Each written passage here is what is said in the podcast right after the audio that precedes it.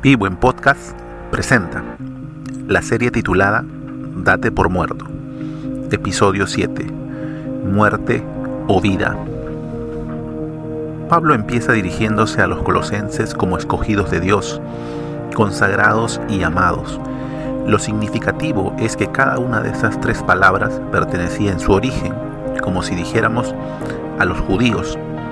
Eran ellos el pueblo escogido, la nación consagrada y los amados de Dios. Pablo, el hebreo de hebreos, toma estas tres palabras preciosas que habían sido posesión exclusiva de Israel y se las aplica a los gentiles. Así demuestra que el amor y la gracia de Dios se habían extendido hasta lo último de la tierra y que ya no había en su economía una nación especialmente privilegiada. Palabras del comentarista William Barclay. Bienvenidos a un nuevo episodio. Hoy hablaremos acerca de la nueva vida que obra como Cristo. Vestidos pues como escogidos de Dios, santos y amados, de entrañable misericordia, de benignidad, de humildad, de mansedumbre, de paciencia, soportándoos unos a otros y perdonándoos unos a otros si alguno tuviere queja contra otro. De la manera que Cristo os perdonó, así también hacedlo vosotros. Colosenses 3, 12 y 13.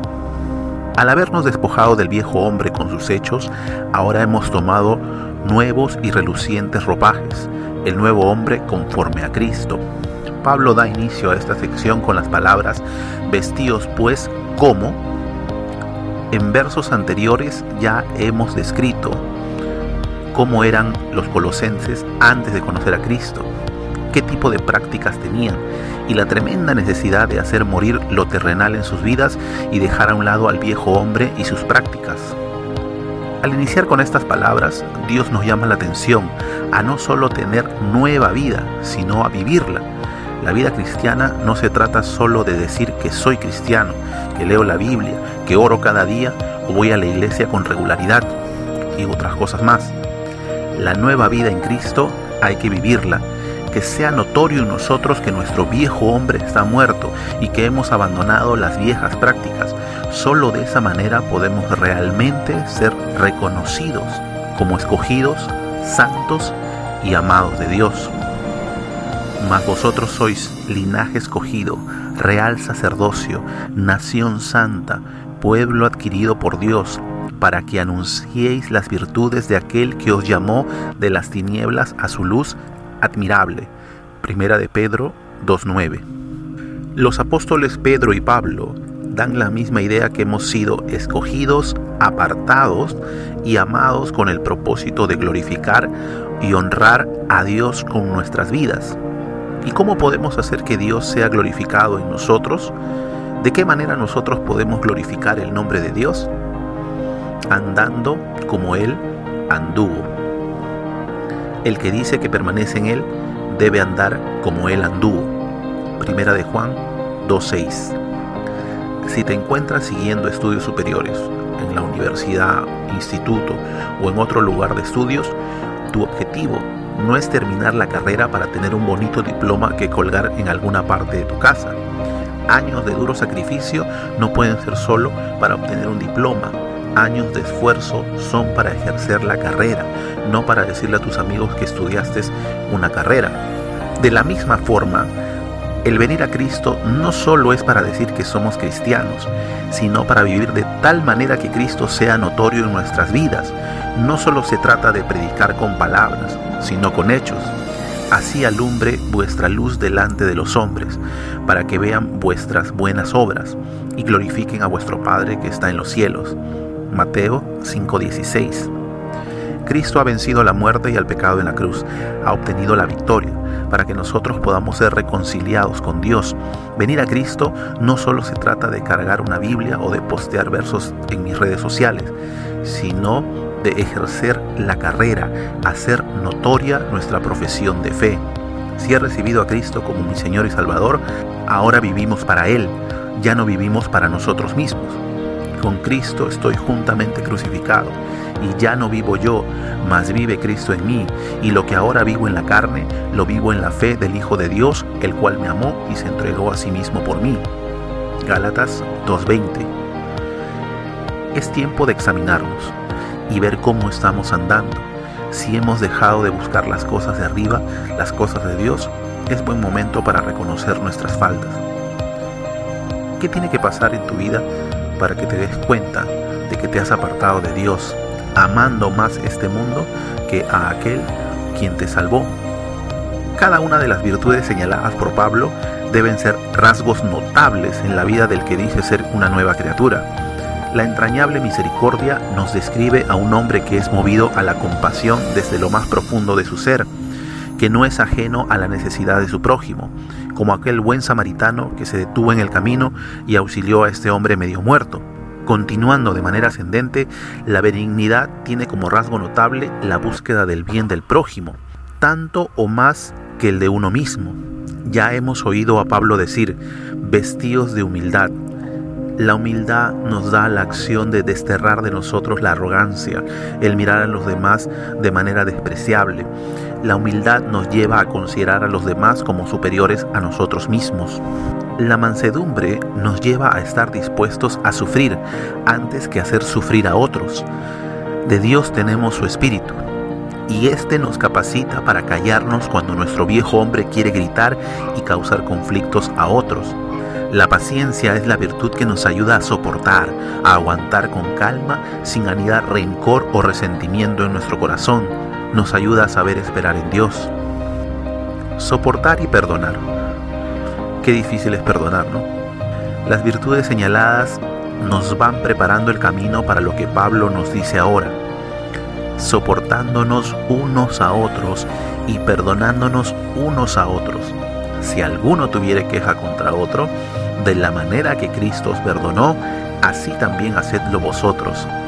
Todo esto tiene que verse a la luz de quien obró todo de esta manera perfecta, Cristo Jesús.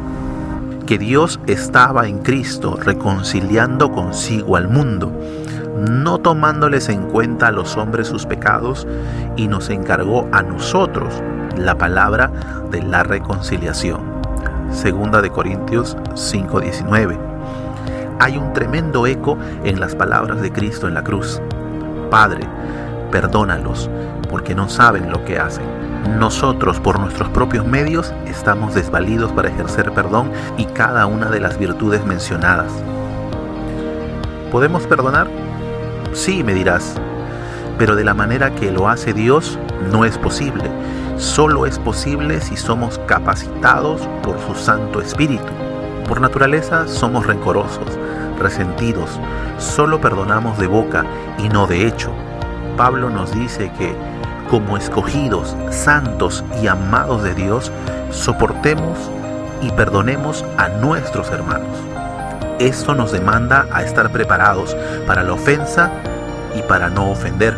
Y puesto de rodillas, clamó a gran voz, Señor, no les tomes en cuenta este pecado. Y habiendo dicho esto, durmió. Hechos 7:60. Esteban, quien mencionó estas palabras, solo pudo decirlas porque estaba vestido como escogido, santo y amado de Dios. Amigo o amiga que nos escuchas, el poder vestirse como escogidos, santos y amados de Dios solo puede alcanzarse dando este paso, recibir a Cristo como tu Señor y Salvador. No hay manera de que lo logres sin invitar a Cristo a tu vida. Que si confesares con tu boca que Jesús es el Señor y creyeres en tu corazón que Dios le levantó de los muertos, serás salvo porque con el corazón se cree para justicia, pero con la boca se confiesa para salvación. Romanos 10, 9 y 10.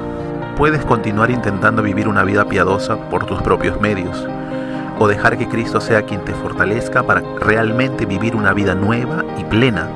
Ten ánimo, hoy puede ser el día de un nuevo comienzo. Si deseas conocer a Cristo o hablar acerca de cómo puedes desarrollar el carácter de Cristo en tu vida, escríbenos a nuestro Facebook, Vivo Comunidad, o a nuestro correo electrónico vivocomunidadjuvenil.gmail.com. Nos alegrará mucho charlar contigo y ayudarte con el consejo de Dios. desarrollar cada una de estas virtudes en nuestra vida es tarea complicada si estamos teniendo más apego por las cosas de este mundo que por las cosas de Dios. Recuerda que ser cristiano no se trata solo de decirlo, sino de vivirlo. Pautas generales. Número 1. Somos escogidos, santos y amados de Dios. Número 2. Nuestra nueva vida debe ser notoria a simple vista. Y número 3. Perdonar no se trata de mí, sino de la gloria de Dios. Gracias a Dios por este episodio y gracias a cada uno de ustedes por darse un tiempo y escucharnos. Si ha sido de bendición para tu vida, lo puede ser también para otros. Te animamos a compartirlo con tus amigos y familiares. Gracias por ayudarnos a compartir la vida nueva que Dios ofrece en Cristo Jesús. Te animamos a que puedas escuchar nuestro próximo episodio. Puedes ir dando lectura a Colosenses 3 del 5 al 17. Vivo en Podcast presentó Muerte o Vida, episodio 7. Esta es una producción de Vivo, comunidad de jóvenes. Dios te bendiga.